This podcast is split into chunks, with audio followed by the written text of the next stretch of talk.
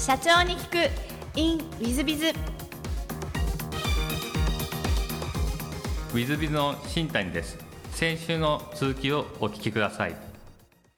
なんか上場に向けてのご苦労とかはあられましたでしょうか？もともとその上場を目指す最初に作ったプレステのソフトがそこそこヒットしたんであの、まあ、ベンチャーキャピタルとかが寄ってくるようになって。で野村証券の上場準備してる人社長が集まる会とかに行ってもまあおじさんばっかりいる中にあの20いくつ78ぐらいですかね。であのそこに混ざってそんな人他に誰もいないんですね。で歩いてるとその野村証券の偉いさんが来て「君か最年少いけるな俺は」みたいな。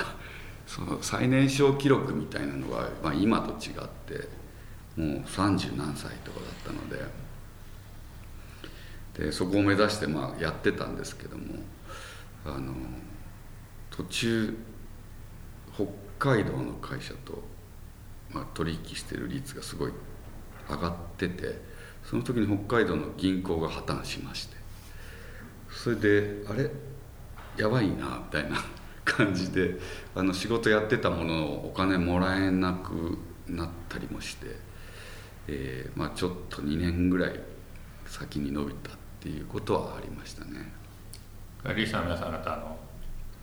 知らない方もいるかもしれない。北海道拓殖銀行が潰れたり山井証券が潰れたりする時でございまして それ知ってるのは古い経営者がなかなかいらっしないかもしれませんがそういう時でいらっしゃいますね。上場後なんかご苦労されたこととかございました？いやあのやっぱり取引先のアメリカの会社が潰れて売掛金が2400万ドルあったんですね。当時あのユークスの売り上げの、えー、7割ぐらい。で売掛がぶっ飛んじゃって。これはもうやばいなっていう。それをまあ国際電話一本で告げられましてでそこからまあ真っ青になっていろいろ四方八方手を尽くしてまあなんとかあの交渉でかなりあのダメージをカバーすることができたんですけどもそこへあの1ドルが70円台まで落ちてた時ででそれがあの一気に円安に触れて。でこんな為替レートじゃ換金できないよねって置いてたお金がドルが、えー、1億ドル近くあったんですよ。それで何円か動いたところで炎転して、えー、為替債金何億も出して。で最終益2400万ドル取りっぱぐれながらのえー、それから1か月半後の決算を黒字に落とした。なるほど。ことがありましたね。2400万ドルというのはちょっとリスナーの皆さんが頭の中で計算がスパッとできてる人とできない人がいらっしゃるんで説明すると100円だったとして24億っていうことですよねはい、ね。だから、えーと、70円ぐらいだと15億ぐらいでしょうかね、はい、ぐらいが吹っ飛ぶか吹っ飛ばないかっていう時に、えー 何十円か90円で増えてそれが1億ドルあったら、えー、20億ぐらい儲かるって話なんですが、まあ、実際もうちょっとそれいろいろあると思いますので、はいはい、そこまではいかないかもしれませんが その20億20億のやつをカバーし合ったかもしれないってそういう話でございますね。すごい話ですねそれ。そうですね。なんかちょっとその時はあ神風は吹くもんなんだなっていうふうに信じてたんですけどね、はい、やっぱりそのアメリカの会社といろいろできたもん英語力があられたというそうですね。あのまあ1年11か月ぐらいしかいなかったんですけどもやっぱり年が16から17にかけてだったのでまあ日常生活には何の支障もないぐらいでやっぱりその習った英語じゃなくてその覚えた英語をまあ、使いながら覚えた生活しながら覚えたんでその、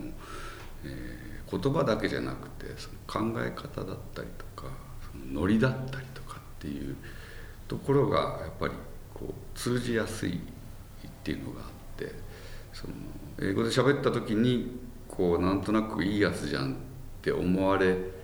るのがうまいっていうとこはあるかもしれないですね。なるほど素晴らしいですねありがとうございます。えーと、そうしましたらですね事業内容をぜひですね、えーとまあ、宣伝がてらご説明いただきたいんですがちょうどなんかロゴも変わられるということなので、はい、ちょっとその辺も含めてちょご宣伝がてらご説明いただけたらと思っておりますはいそうですね。あのちょうど、えー、この2月、えー、終わりぐらいに創業29周年を迎えまして、えー、30年目に入るっていうことであの、まあ、30周年に向けた言葉とかで会社のロゴも変えて、まあ、次の、まあ、10年20年30年って会社が、まあ、続けていけるようにいろんなことを変えていこうっていうことでやっております。今の事業内容としてはもともとやっていた、えー、ゲームソフトを作るっていうところと、まあ、そこから派生してできた、パチンコパチスロの、えー、液晶の開発だったりとかあと今ライブイベントを XR っていうことで、あのモデルを、えー、作りまして 3D の CG 技術を使って架空の、えー、アイドルとか、えー、ダンサーとかそういったものが、まあ、ステージ上で、えー、ちょっと立体的な表現ででリアルにお客さんを入れてライブをするっていう、まあ、そういう技術をあの作って、おりまして5年56年前からやってるんですけども、ステージ上にその歌手アイドルグループを表示しながら実はステージの裏でモーションキャプチャーを行っているという、えものをやってきました。で何が違うかっていうと、まあ、通常あの録画したものを流しているだけなんですけれども我々の技術っていうのはそのステージの後ろでキャプチャーしてそのキャプチャー声優だったりとかあのモーションアクターって言われるモーションキャプチャーの踊る人っていうのが後ろにいるんですけどもその人たちがあのステージの後ろ側に設置されたカメラで撮ってるお客さんの映像を見ながらあのやっているのでコミュニケーションが実は取れるんですね。でステージ上の架空のアイドルが、えー、話しかけてきてそれと会話ができるじゃんけんもできるみたいなえー、そういうインタラクティブなものをやっております。で今後はこの技術をちょっともっといろいろ発展させてあのユークスが持っているそのプロレスゲームが得意なんですけどもそこの、えー、分野では、えー、20年以上前から培ってきたこのアバターを作る仕組みっていうのがありましてまあそういったものと組み合わせてあのまメタバース的な方面にいろいろ力を入れていきたいなと思っております。ありがとうございます、まあ、あの未来に向かって進んでるユークスさんですのでぜひ皆さん注目いただければと思うんですがこれ全く違う質問もさせていただければと存じます、えー、好きなもの好きなことということでもともとレーサーでいらっしゃってレース好きで今は釣り料理仕事というふうにお答えいただいたんですが社長やりながらレースに参加されていらっしゃったんですか？あのこれ上場した後に、えー、2002年にあのレース、やりましてきっかけはなんかその車のゲームを作っててプロのドライバーに自分のチューニングカーをサーキットで運転してもらったらすごい自分の車が自分の車とは思えない動きで、まあ、サーキットを走ってでその横に乗って見せてもらってこれ自分もできるようになりたいなっていうとこから始まったんですけどもあの、まあ、だんだんちょっとこうステップアップしてって、えっと、5年で全日本選手権に優勝してしまいまして。でもういいかなやめようかなと思った時に世界選手権出てみるかみたいな声がかかって。で1回出てみたら今まで見たことないようなちょっと常識外れなみんなすごいことをやってて。でそれを見てこれもうちょっとやってみるかってってなってそこから2年で世界選手権で1回だけなんですけど勝ちまして。であの F1 乗ってた人たちも後ろを走ってるみたいなことを、まあ、経験したんですけどもやっぱそのゾーンに入るっていうのはそこで体験しましたね。はい。やっぱり運動神経も本当によろしいんでいらっしゃいますか？どうなんですかね。まあ容量がいいっていう感じだと思うんですけど、ちょっと普通の社長さんはレースに出て世界で勝つなんてちょっと信じられない感じなんですが今は料理とかお釣りとかということなんですがレースはもうやってらっしゃるんですか？あのちょっとコロナの時に一回レースがみんな開催されなくなったりで、まあ、経済の状態も良くなくてで、まあ、会社としてもちょっと本気で取り組んでいかないとまずいなっていうのもあって。で中途半端に続けるとやっぱりこうどっちも中途半端になってしまうっていうのがあってもうあのライセンスも更新もせずなくなってしまっているのでもうできないっていう状態を作りまして、はい、でレースはもうそこで引退しました、はい、なるほど。それで釣り料理側に移らってたって感じですか？そうですね。もともと釣りも料理も好きであのいろいろやってますね昔から。なるほど、はい、ありがとうございます。で座右の銘もお聞きしてまして これ大変珍しくですねびっくりしたんです他力本願僕は聞いたってるんですが これなぜか選ばれたんでしょうか？まああの本来の他力本願っていうのはあの人に頼って楽をするみたいな意味ではなくてあのまあもともとはなんか仏教の用語だと思うんですけどもあの僕的な他力本願っていうのはやっぱりその特にゲーム開発とかって末端のあの社員までみんなチームでものを作るっていうことであの自分がやれることっていうのは本当に全体の中のごく一部ででちゃんと周りの人に頼れる、えー、周りの人を信用して一緒になってみんなでいいものを作るっていうのが唯一のそのいいものを作る方法なんですね。なのでその他力を本願にできないとそもそもいいものは作れないっていうそういうところの意味合いですかね。はい。なるほど。素晴らしいお言葉でございました。ありがとうございます、えー、最後のご質問なんですがこの番組経営者向け全国の社長さん向けもしくはこれから起業する方向けの番組でございましてもしよろしければ社長の成功の秘訣をお教えいただけたらと存じます。はい。あのまあ結構もう30年近くやってる中であの会社の継続がやっぱ難しい場面っていうのは場面場面であるんですけどもそこをやっぱり継続可能にしてきたことの秘訣っていうのがやはりその正直であってであの自分だけ儲けることがないようにしないと全員がウィンウィンの関係になれるようにこう正直になるっていう意味なんですけどもそれがみんなが続けていきたいと思うことでありやっぱりすごいいい仕事ができるからといって、えー、法外な値段を請求するともう次がなくなるわけで、えーまあ、そこをみんなが勝てる方法を見つけて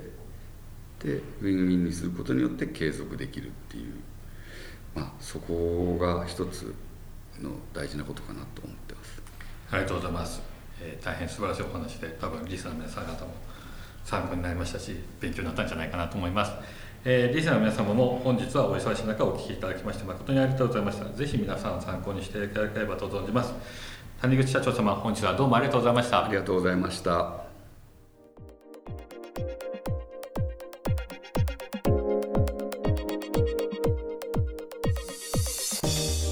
本日の社長に聞くインウィズビズはユークスさんの谷口社長様でいらっしゃいました。ジャスダック上場企業の社長様でいらっしゃいます。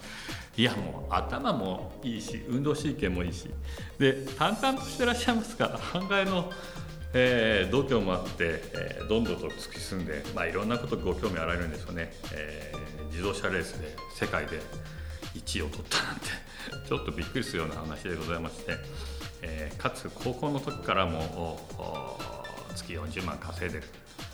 それはちょっとですね、えー、私なんかは全く真似できない大変ご優秀な社長様でいらっしゃいました。でもね雰囲気はあの写真見ていただけるとあれですか。あのほんわかした感じの社長様で。でもやっぱり頭脳お話聞いてると頭脳明晰で、えー、素晴らしい社長様でございました、まあ、ぜひですねああいう社長様になってですね、えー、まあ、チームで仕事をするのが大切だという話もございましたので、えー、そういったところを真似して、えー、ぜひ皆様方も上場企業の社長様目指していただけたらいいんじゃないかなと思います。えー、本日の社長に聞くウィンウィズでは、えー、ここまで。また来週。3分コンサルティング。w i z ビズが社長の悩みを解決。本日の3分コンサルティングは、えー、16歳のフリーターさんですね。お珍しい。新谷さん、こんにちは。私は16歳のフリーターです。将来の夢はビッグになることです。素晴らしいですね。応援したいと思います。それも若いうちに成功したいと考えていて、18歳までには起業をしようと決めています。しかし、どのような事業をしようか考えたとき、アイデアは止めどなく浮かぶのですが、どれも決定打にかけ、これだと思える事業に絞ることができず、毎日悶々としています。インタビューを聞いていると、事業計画もなく会社をスタートさせたという方がたまにいますが、それはビジネス実績のない私のような未成年でも可能ですか？また可能だった場合、事業目的の欄など、どのように登記を行えばよいのでしょうか？資金もないので、自分でできることは全て自分で行いと考えています。その他起業する上で必要な心構えのをお教えいただけると幸いです。まあ、会社を作るのはね、行政書士頼んでも20万ぐらいで、え、できますので、えー、まあ自分でやるならばネットで調べて、まあ、あそれでも10万円ぐらいはかかると思いますが、登記費用がですね、それでやればいいと思います、ね。そんな難しいことではないのでね、あんまりそのネットで調べていただけたらいいんじゃないかなと思います。問題は、じゃあ、その事業計画もなく会社をスタートさせるのはという話が一番重要な話なんですが、私はこれは大反対ですね。やっぱり事業計画をぜひ作っていただきたい。まあ、私なんかも事業計画をもちろん作って創業し、もちろんそれが毎回失敗してるから事業計画を練り直してというのを繰り返してて、で、そうすると何が起こるかというと、なぜ失敗したのか、なぜここで失敗したのかみたいなことを反省することができますし、えそういうことによって、え次にはこうしよう、次にはこうしようということで、どんどんどんどん、まあ、うまくいくようになって、え事業計画も良くなっていって、事業計画通りいくようになりつつあると、こういう感じになってまいりますので、そういう意味では事業計画がなく会社をスタートされたら私は大反対。特にビジネス実績のない、えビジネス経験もそんなにない方が、事業計画もなくやったら、まあ、間違いなく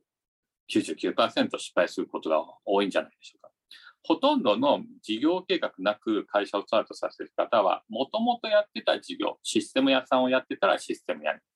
えー、もしくは運送業やってたら運送業にというような形で、えー、スタートさせているケースが多いので、そういう意味では事業計画なしでも、もういわゆる感覚が体に住み着いてるので、ビジネス感覚ついてて、そのビジネスも分かってるので、えー、事業計画なくても動けるわけですね。だから成功してってるんだと思います。そうじゃなく、そのやろうとしている事業をやったこともないのに事業計画なしにやらないってことは、まあ、もってのほかぐらいのぐらいやらない方がいいというふうに私は思います。で、その事業計画が逆に言えば企業にとっては一番大事。この事業計画がきちっと練れれば、なんなら創業補助金とか創業融資とかが受けれる可能性が出てまいります。だけど、事業計画もなしにお金貸してくださいって言って貸してくれる人は誰もいないと思います。まあ、もし貸してくれたとして、ご両親ぐらい、親族ぐらい。それ以外は、まあ、まず貸してもくれないでしょう。お友達なんかも貸してくれないと思います。まあ、まましてや公的な機関は一切貸していただけませんし、出資もしていただけないと思います。そういう意味で事業計画が一番重要ですね。先日のあのビジネスアワードみたいなので、グランプリ取った方と、まあ私も審査員だったんで面談をしましたが、えー、まあ、ぜひいいビジネスモデルなんで、もうやってらっしゃっていいビジネスモデルなんで、ぜひ出資したいなということで面談したんですが、その上場に向けての事業計画ができてなくてというんで、まあ、ぜひ送金作ってください。それがないとお金の調達もできないと。だから、いくらぐらい必要で、どういうふうにやって、どういうふうになるのかっていうのをしつこく私は言うと、これから作りますと、こういうことになるんですね。えー、上場を目指す上では、ベンチャーキャピタルがお金を出すには、もう5カ年の事業計画というのは当たり前。かつどういうふうに未来がなってて、どういうお金を使うとどんなふうに変わっていくから、だからお金をかあ出資してください。こんな感じにならなきゃいけないので、えー、まあ事業計画はまあ当たり前だし、それも、えー、具体、より具体的じゃなきゃいけませんね。じゃないと出資もしてくださいません。まあそういう意味でですね、ビッグになることはね、ぜひ、あの、なっていただきたいと思いますが、事業計画は何としても作らねばならないと思って、ぜひ作っていっていただきたいなと思います。ちなみにインタビューの中でも出てますが、上場企業の社長さんだったと思いますが、えー、事業計画を作れとお父さんに言われて、えー、お父さんがすごい突っぱねて、何度も何度も見て、なんとか事業計画ができて、えー、その会社を創業することができて、で、あの時や、それがあったから、まあ、上場まで行けたみたいな話のインタビューございましたので、ぜひそれも聞いていただいて、え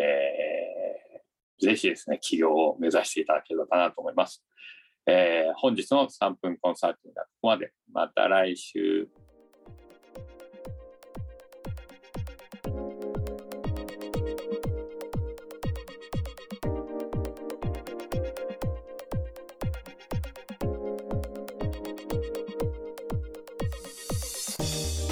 本日も社長に聞く InWithBiz をお聞きくださり誠にありがとうございました、この番組は2017年1月から毎週配信を続けております。これまでにたくさんの成功社長成功経営者のインタビューをお届けしてまいりました。その内容は全てテキスト化いたしまして私ども WithBiz が運営するウェブサイト経営ノートでも閲覧いただけるようにしております。